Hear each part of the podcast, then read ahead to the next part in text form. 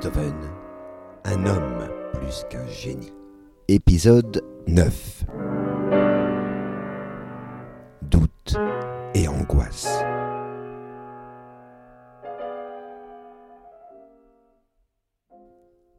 Désormais, le dossier de la tutelle est placé sous l'autorité du Stadtmagistrat, chargé des affaires du commun. La blessure, on le sait, est profonde pour Beethoven, qui s'est vu remis en question jusqu'à son fantasme d'origine. Et franchement, elle sera longue à se cautériser, si tant d'ailleurs qu'elle puisse l'être. Mais il faut à présent réagir, surtout que tout n'est pas joué.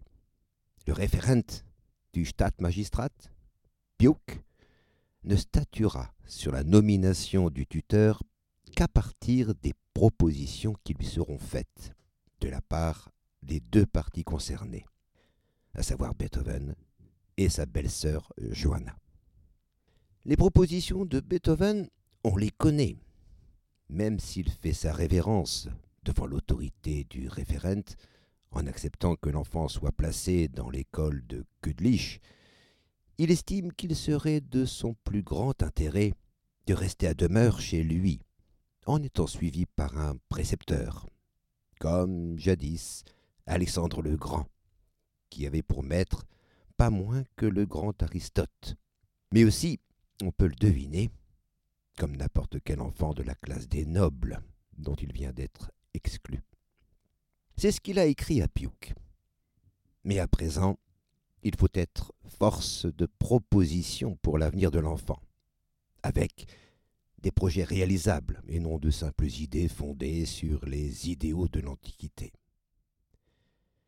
Pour cela, Beethoven sera entouré et conseillé par un groupe restreint d'amis. Enfin, quand je dis conseiller, il me faut tout de suite nuancer. Ses amis peuvent toujours proposer, mais ils ont surtout à abonder dans le sens du maître, sous peine d'être exclus de ce cadre restreint que nombre d'intellectuels viennois peuvent envier. Nous connaissons déjà Karl Joseph Bernard, celui qui était présent lors de l'entrée de Karl dans le pensionnat de Giannatasio. C'est un écrivain, et il deviendra durant cette année 1819, justement, l'éditeur du Wiener Zeitung, c'est-à-dire le journal de Vienne. Nous ferons vite connaissance de Franz Oliva, un employé de banque qui, depuis quelques années, aide Beethoven dans ses transactions avec ses éditeurs. Un rôle important que celui-là, car c'est exactement celui qu'occupait jadis Karl, le frère défunt. Bientôt également se présentera un certain Karl Peters, mais aussi le sinistre Anton Schindler, et d'autres encore que je présenterai le moment venu. En tout cas, ce cercle d'amis proches sera toujours là pour conseiller et surtout ratifier les décisions de Beethoven. C'est ce que montrent, sans l'once d'une ambiguïté, les cahiers de conversation de cette année 1819. Ses amis sont bien là, au moins Bernard et Oliva, lorsqu'il s'agit d'envisager l'avenir de Karl, ou du moins répondre aux attentes du référent Piuk. C'est un moment important, car des projets, qui seront proposés dépend la nomination finale du tuteur.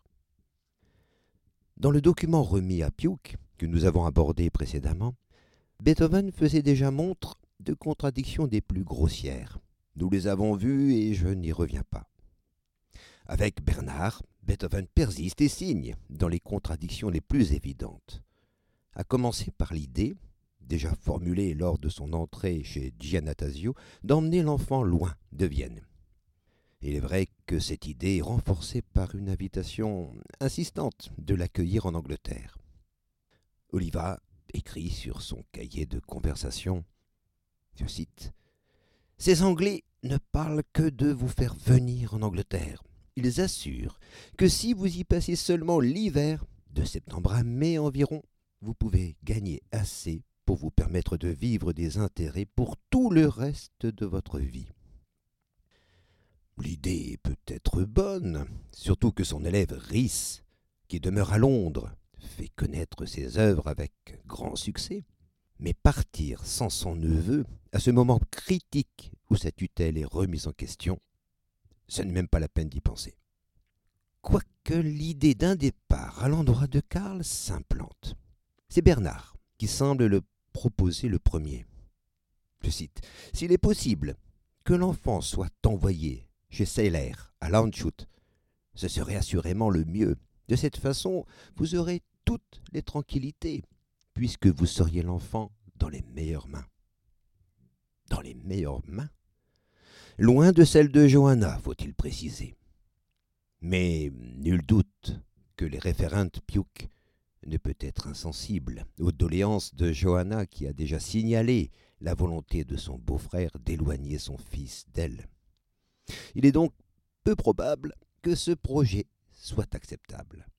De toute façon, il ne saurait être envisageable sans que la question de la nomination du tuteur soit résolue. Elle est là, l'urgence. Proposer un tuteur pour Karl de telle façon que le référent puisse l'accepter. Tout projet pour Karl dépend de cela. Sur ce point également, le cercle restreint des amis y va de ses conseils. Une chose est sûre, Beethoven ne peut assurer seul la tutelle ce serait omettre gravement, d'une part, les faits récents, à savoir la fugue de Karl quand il était justement sous sa seule tutelle, mais aussi, son avocat Bach le soulignera quelques mois plus tard, la surdité est un motif légal s'opposant à la possibilité d'assumer seul une telle responsabilité. Ce motif légal n'est pas récent. Il existait déjà en 1815 et on peut franchement se demander comment les juges du Landrecht ont pu accepter aussi facilement de confier un enfant à un tuteur déjà atteint de cette surdité. Mais il est vrai qu'à cette époque, la noblesse avait des privilèges qui ne concernaient pas le commun. Donc, qui ou avec qui proposer ce titre de tuteur? Bernard propose Kudlich, le directeur de l'école où se trouve présentement Karl. Pas question. Beethoven a appris que Johanna réussit à lui faire entendre ses droits de mère, auxquels il ne peut pas s'opposer sans passer par le référent. Ce Kudlich est un allié de cette garce, il en est sûr. Bernard, qui ne rate aucune occasion d'aller dans le sens du compositeur, acquiesce et ajoute même que ce Kudlich est un faible, dépourvu de toute indépendance d'esprit. Et l'idée venait pourtant de lui. Alors qui Si ce ne peut être Kudlich? Beethoven propose le nom de Tucher. Il est magistrat strats, c'est-à-dire conseiller municipal. Cela pourrait être intéressant en cas de litige. Plus encore, il est membre de la Société philharmonique, et c'est d'ailleurs par son intermédiaire qu'il a reçu un diplôme lui conférant le titre de membre d'honneur de la dite société. Cela signifie au moins que sa musique l'intéresse. Un bon point supplémentaire, ça. Il le connaît même personnellement, prêtant régulièrement des livres de Goethe à son épouse. La décision est vite prise, malgré l'objection inutile, comme toujours, de Bernard, qui le considère comme un homme sans esprit et subordonné, en soulignant de surcroît qu'il est malade et doit toujours avoir un appareil à lui pour se déplacer. Qu'importe son avis, ce sera Tucher et Beethoven comme tuteur de Karl. Point final. Bernard, taisez-vous, votre avis ne compte pour rien.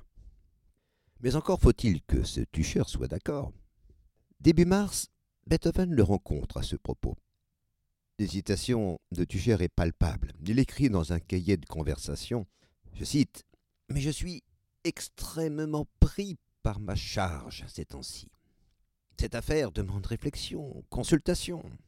Cela ne peut se régler en quelques mots. Cela demande une connaissance précise des personnes et des circonstances. Assurément, ça ne transpire pas l'enthousiasme. Mais acceptera finalement et sa candidature à la fonction de tuteur sera avalisée par le référent le 26 mars 1819. Et le référent lui confie immédiatement la mission de placer le pupille, actuellement chez sa mère, Johanna van Beethoven, dans un endroit où son éducation et sa conduite seront dûment surveillées. Lui revient également le devoir d'indiquer s'il juge bon que l'enfant soit instruit dans une école publique, comme l'ont proposé la mère et Hotchever. Le référent adopte manifestement une position de compromis. Il accède aux demandes de la mère et d'Hotchever en plaçant l'enfant dans une école publique, tout en admettant sa surveillance, comme l'exige Beethoven. Mais on devine que cela ne suffira pas. Ce référent, décidément, n'y comprend rien, au-dessus de Beethoven, bien entendu. Ce qu'il faut, c'est que l'enfant ne soit plus en contact avec sa mère. À défaut de pouvoir le convaincre, de placer l'enfant chez lui et d'assurer son éducation à l'aide d'un précepteur, le compositeur n'est pas naïf à ce point-là tout de même, l'idée de placer l'enfant loin revient à l'ordre du jour. Beethoven charge Tucher d'avoir les autorisations nécessaires pour que Karl soit envoyé, comme il l'avait pensé, à Landshut, chez le célèbre pédagogue Seller. Il faut évidemment prévenir Piuk, le référent, qui en informe immédiatement la mère, Johanna. Elle s'y opposera, sans doute. Elle s'était déjà plainte de cette volonté de son beau-frère d'emmener son fils loin de Vienne. Mais là, elle va plus loin, en se plaignant directement auprès de l'archiduc Ludwig, l'un des frères de l'archiduc Rodolphe, le protecteur et élève de Beethoven. Et celui-ci, une fois la démarche de Johanna connue de lui, écrit immédiatement à son élève l'archiduc. Je cite quelques extraits de sa longue lettre dans laquelle son objectif est on ne peut plus clair. Votre Altesse impériale se rappellera que je lui ai parlé de la nécessité où je me trouvais d'éloigner de Vienne mon neveu à cause de sa mère. Rien ne peut être plus profitable à la santé morale de mon neveu que de l'éloigner le plus possible de sa mère. En outre, à Landshut, les meilleurs arrangements ont été pris pour ce qui concerne l'éducation de mon neveu, car c'est le digne et renommé professeur Seller qui s'en occupera. Mais j'apprends que la mère de mon neveu désire se rendre auprès de son Altesse impériale, l'archiduc Ludwig, pour lui demander audience afin de s'opposer à mon projet. C'est pourquoi je prie votre Altesse impériale d'intervenir auprès de son Altesse impériale l'archiduc Ludwig pour qu'il ne prête pas l'oreille aux calomnies de cette mère qui précipiterait son enfant au fond de l'abîme d'où il ne pourrait plus être tiré. Fin de citation. Alors, qui des deux archiducs aura raison? Ni l'un ni l'autre car la décision revient bel et bien au référent du Stadtmagistrat. Et celui-ci refuse le départ de l'enfant. cher aura beau protester, rien n'y fera. Un établissement renommé pour l'enfant, soit. Mais pourquoi aller si loin alors qu'il y en a déjà en Autriche? D'accord pour un départ, mais pas si loin, pas en dehors de l'Autriche. Karl restera donc à Vienne et il sera placé dans l'établissement de Kudlich en pension complète. La mère l'envisageait, et Beethoven avait lui-même mentionné cette possibilité dans ses propositions. En tout cas, l'enfant ne sera plus chez sa mère, comme c'était le cas jusqu'à présent. C'est déjà cela pour Beethoven. Mais l'enfant peut toujours recevoir des visites de sa part dans l'établissement de Kudlich. Pas question pour Beethoven, donc, de l'y laisser. D'ailleurs, ce que est de toute évidence, comme il l'écrit, un fourbe, un homme sans envergure. Il lui faut donc trouver un autre établissement pour Karl. C'est la seule possibilité qui lui reste pour ne pas contredire totalement les ordonnances du référent Piuk. Première possibilité, recontacter Giannatasio. Mais celui-ci échaudé par l'attitude injuste de Beethoven, quand il s'est mis à critiquer tout et rien de son établissement, quand il avait recueilli en urgence Karl après sa fugue, refuse tout net. Il viendra même signifier ce refus en allant lui rendre visite à Mödling le 17 juin 1819. Car Beethoven est bien reparti à Mödling, là où les choses se sont si mal passées un an plus tôt.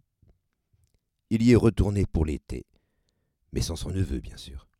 Il y travaille sa Missa Solemnis, mais en guise de divertissement, il compose onze danses pour sept instruments accordés avant, qu'il destine aux sept musiciens qui jouent quotidiennement à l'auberge de Mödling, zu den zwei aux deux corbeaux.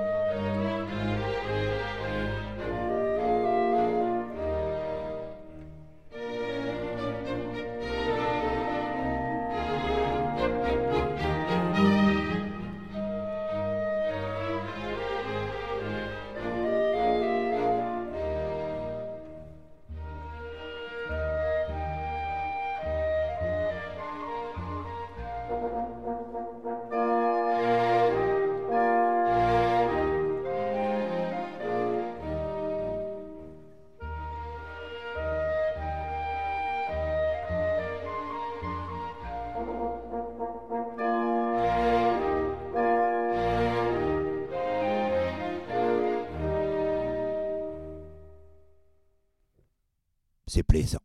Et ça contraste totalement avec les événements.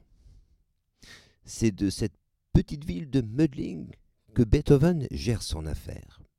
Devant le refus de Giannatasio de reprendre Karl dans son pensionnat, il ne désarme pas et trouve rapidement un autre établissement dont le nom et l'adresse figuraient dans un de ses cahiers de conversation de fin avril dernier.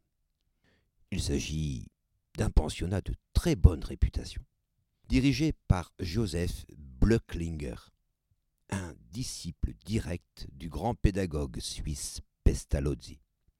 Moins d'un mois plus tard, Karl y est admis, le 22 juin 1819.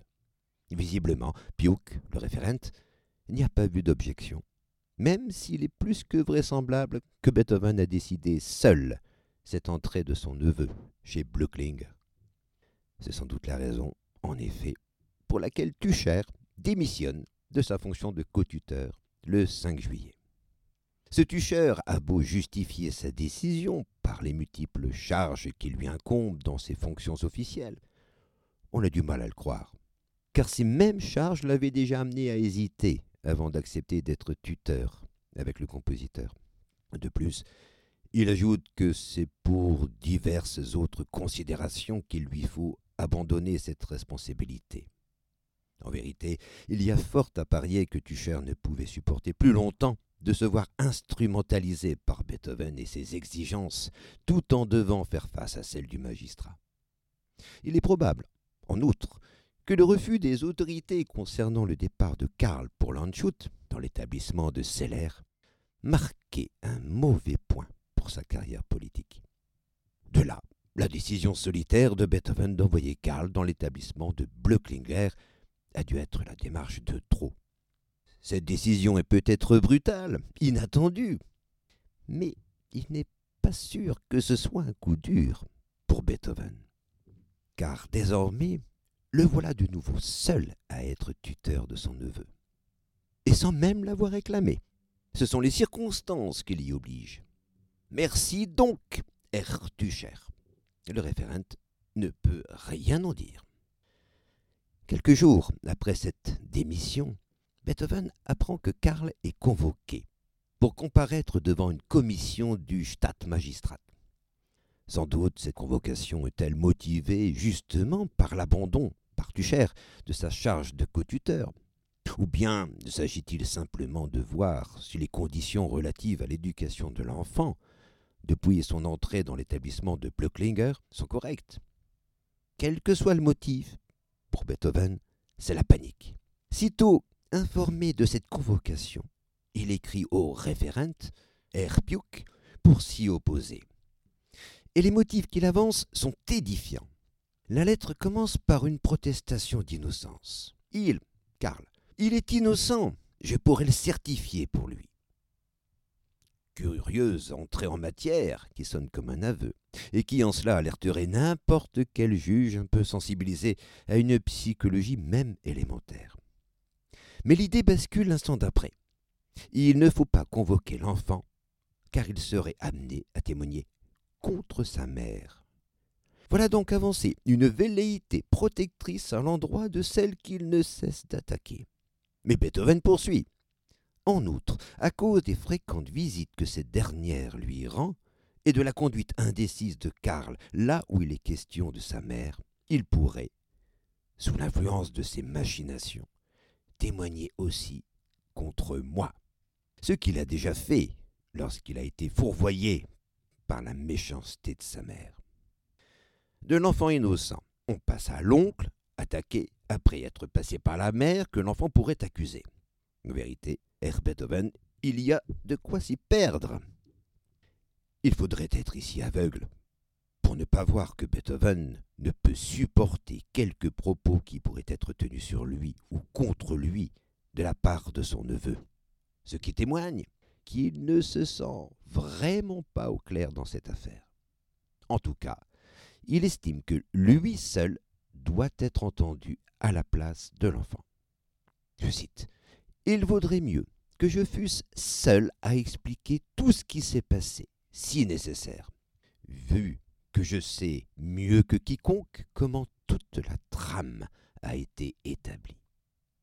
Et la lettre se poursuit comme attendu sur la nécessaire raréfaction des visites de la mère auprès de son fils. Cette lettre sonne assurément comme un aveu. Lui seul peut dire ce qui a été. À ne pas savoir comme lui sait, et puis ce n'est qu'un enfant après tout. Karl risque de répéter les médisances de sa mère à son endroit. Pour Beethoven, il est évidemment sous l'emprise de Johanna. Il en est tellement convaincu, il veut tellement convaincre les autres à ce titre, que cela en devient évidemment suspect. Et pendant ce temps-là, à Mödling, un autre combat s'engage, avec la fugue du Gloria de sa Missa Solemnis qu'il est en train de composer.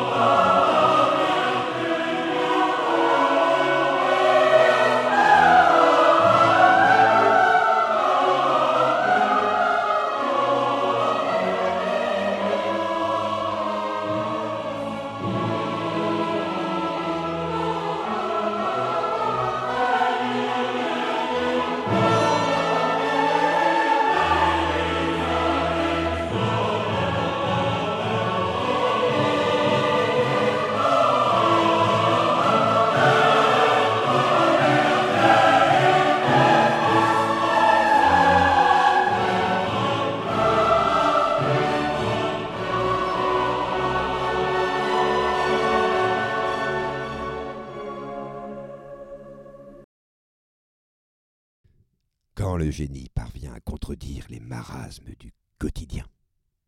Ce que nous venons d'entendre est un pur chef-d'œuvre qui préfigure, vous l'avez peut-être senti, la neuvième symphonie. Mais quittons ces sommets musicaux pour revenir à notre affaire. Karl est donc entré dans l'établissement de Blöcklinger en juin 1819. Je l'ai dit, celui-ci est à la tête d'un établissement réputé à Vienne et surtout il se réclame de Pestalozzi, dont les idées en pédagogie doivent l'essentiel à la pensée de Rousseau. L'environnement familial est selon lui essentiel pour le développement d'un enfant. De là, la situation dans laquelle se trouve le jeune Karl, qu'il vient d'accueillir, l'incite à insister naturellement auprès de Beethoven pour qu'il soit plus modéré vis-à-vis de la mère. C'est important pour l'équilibre de l'enfant. Mais l'idéalisme pédagogique de Blöcklinger aura forcément maille à partir avec un obstacle de taille. Cet obstacle s'appelle Beethoven, qui écrit à Bernard courant juillet, je cite, Un homme qui m'a écrit une telle lettre, il n'y a pas à se gêner avec lui. Je n'ai pas envie de perdre mon temps à écrire à M. Blöcklinger au sujet de cette peste de femme. Dans la situation actuelle dans laquelle nous nous trouvons, dès lors que ce chameau de mer, à ce que je vois, peut souffler partout son haleine empestée, je me garderai bien de payer d'avance tout un semestre. Me rendre chez lui me dégoûte, car je ne puis tolérer ces abominables compromis avec la dite personne, et me refuse même à discuter et à réfuter les calomnies de cette dernière sur mon compte. En vérité, ça commence plutôt mal entre le pédagogue et le compositeur. Et on devine déjà qui, dans cette histoire, va en faire les frais.